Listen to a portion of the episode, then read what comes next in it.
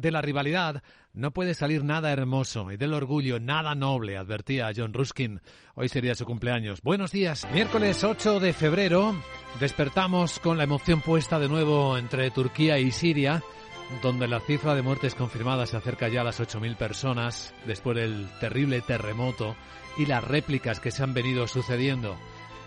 Hay ayuda internacional que está llegando con dificultades por el frío y por la nieve a pesar de las facilidades que el gobierno turco sobre todo está dando tras la declaración del estado de emergencia.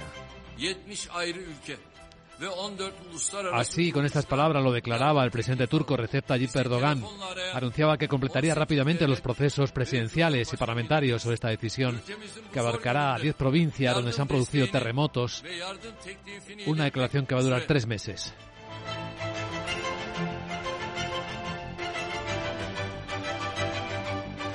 Daño humano es terrible y el económico también.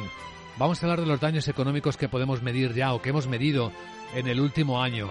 Va a acompañarnos a las 8 y 10, 7 y 10 en Canarias el director de Reinsurance de AON, Adolfo Martínez Álvarez Barón, con los últimos datos del informe anual sobre el clima y las catástrofes que nos permitirá mirar con datos a la realidad, mirar a la realidad con los ojos de los datos, de la información verificada en este miércoles en el que en el lado económico pues eh, está el mensaje en este ámbito del discurso sobre el estado de la nación de Joe Biden defendiendo la fortaleza de la economía americana, de su mercado de trabajo, mostrando su preocupación por eh, la inflación, dice que nadie le va a parar en el combate contra la inflación, insistiendo en que subirá los impuestos a los más ricos y lanzando avisos a China.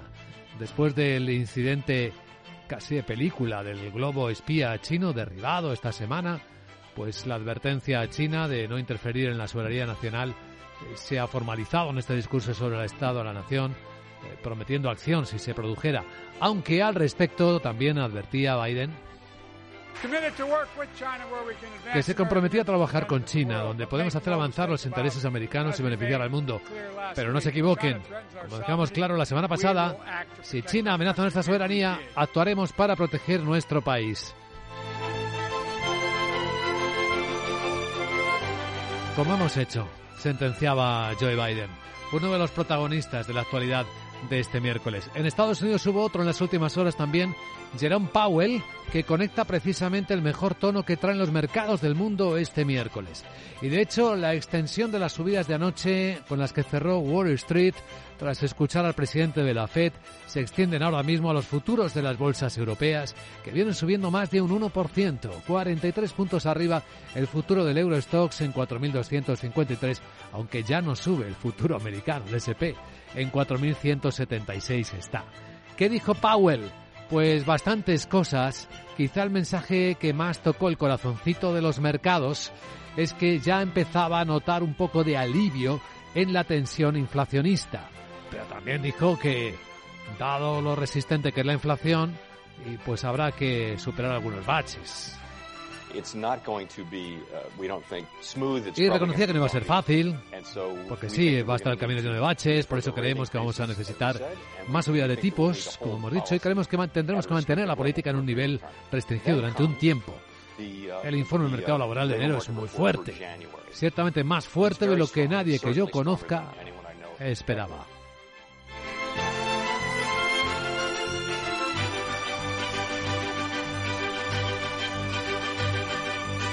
Más fuerte de lo esperado también va a ser el crecimiento de la segunda economía del mundo este año. Fitch acaba de elevar la expectativa de crecimiento para la economía china hasta el 5%.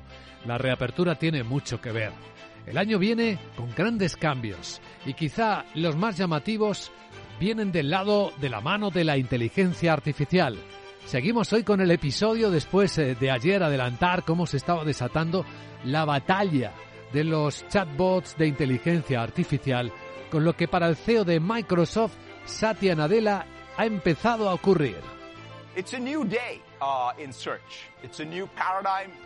Es un nuevo día para las búsquedas, es un nuevo paradigma en las búsquedas. La carrera comienza hoy. Pareció dejar en el aire la advertencia, que tiemble Google.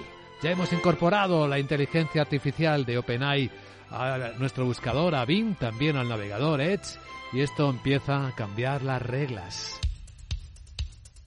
Capital, la Bolsa y la Vida, con Luis Vicente Muñoz. Mirando las pantallas de CMC Market, observamos que los mercados vienen este miércoles con un tono bastante más tranquilo después de escuchar a Jerome Powell y de ver cómo Wall Street cerraba al alza. Vemos subidas que se extienden entre los CFDs de los índices europeos que cotizan.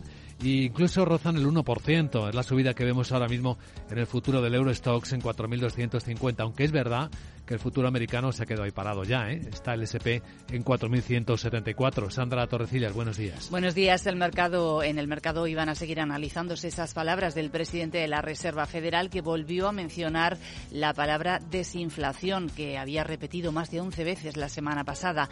Pero también advirtió de que la batalla contra los precios llevará su tiempo si los datos de empleo siguen siendo más fuertes de lo esperado y habrá más subidas de tipos. Están listos para una política monetaria más estricta y la mejora del empleo conduce a salarios y precios más altos, pero también abiertos a la idea de que la inflación pueda continuar enfriándose a pesar de que mejore el empleo.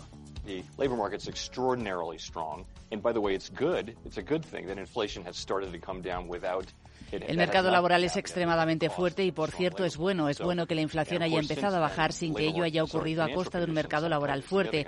Así que, por supuesto, desde entonces el mercado laboral, perdón, las condiciones financieras se han endurecido significativamente. Unos comentarios de Powell que alimentaron la esperanza de los inversores de una política monetaria menos agresiva y las acciones estadounidenses terminaron con subidas. Así que Powell está animando los mercados hoy pero hay algunos protagonistas a los que vamos a seguir con especial atención, entre ellos los que van publicando resultados como los que nos acaban de llegar en el lado financiero de Societe Generale. Los beneficios en el cuarto trimestre que han bajado un 35% hasta 1.160 millones de euros. Los datos aún así están por encima de lo esperado. Le ha ido bien el negocio de su banca corporativa y de inversión, pero ha aumentado las provisiones en más de 400 millones para posibles préstamos fallidos.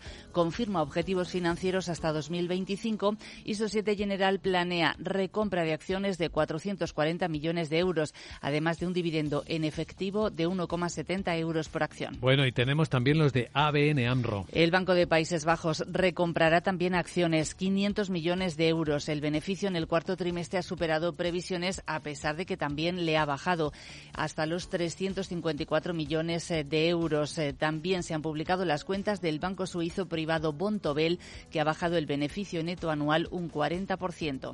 ¿Y Volkswagen? Tenemos en este caso mensajes positivos y negativos de la automovilística alemana. El positivo, el margen de ganancias ha sido del 8,5%. Eso está en la parte alta de sus objetivos. Las ventas y beneficios han estado por encima de los niveles de 2021. Pero también tenemos parte negativa, el flujo de caja, que se ha quedado 3.600 millones de euros por debajo del objetivo que se había marcado.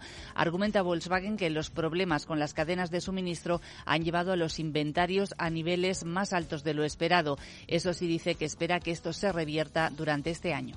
Bueno, entre los protagonistas que hoy vamos a seguir, seguro volverá a estar la papelera ENCE, a la que le ha cambiado completamente la perspectiva, el éxito ante el Tribunal Supremo. Laura Blanco, buenos días. Buenos días. En foco además, tras la subida del 27% en bolsa este martes. El Supremo que dice pues que puede seguir con la actividad en la fábrica de celulosa de Pontevedra hasta 2076. 5.000 familias dependen de manera directa o indirecta de la planta, pero es quien se había dotado una cantidad muy importante para desmantelarla. Pendientes ahora de que Greenpeace y el Ayuntamiento de Pontevedra recurran o no al Constitucional Ignacio Cantos ATL. Tanto Greenpeace como el Ayuntamiento de Pontevedra, si pretenden apelar pues, al Constitucional que ya es la instancia que quedaría o no, pero si la sentencia se convierte en firme, pues evidentemente desde esa desdotación de los 200 millones por parte de la compañía a eh, pues poder seguir funcionando, poder seguir invirtiendo durante 30 años, una fábrica que ya es bastante eficiente pero que se pensaba que se podía tener que desmantelar, pues es muy importante para ENCE.